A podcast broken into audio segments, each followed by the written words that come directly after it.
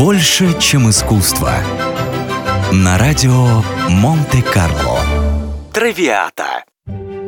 Период с 1851 по 53 год для композитора Джузеппе Верди был необыкновенно плодотворным. Не успевая закончить одну оперу, музыкант брался за другую, потом за следующую.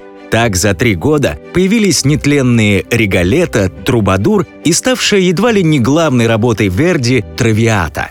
Как-то в Париже Верди посмотрел спектакль «Дама с камелиями» Александра Дюмасына – Едва придя домой, композитор начал сочинять музыку по мотивам этого произведения. Для написания либретто был приглашен Франческо Пьяве, и 6 марта 1853 года в Венеции состоялась премьера «Травиаты», обернувшаяся, как ни странно, полным провалом.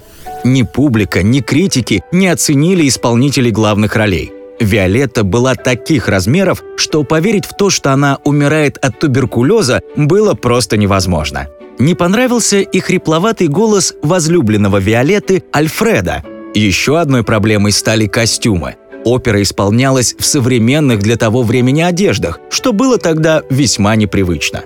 Пришлось Верди переносить действия в прошлое, в начало 18 столетия. И лишь после этого пришел успех, правда, только среди зрителей – Критики по-прежнему не одобряли постановку, считая, что эта история аморальна. Впрочем, критики нередко поначалу ошибаются, а публика обычно права.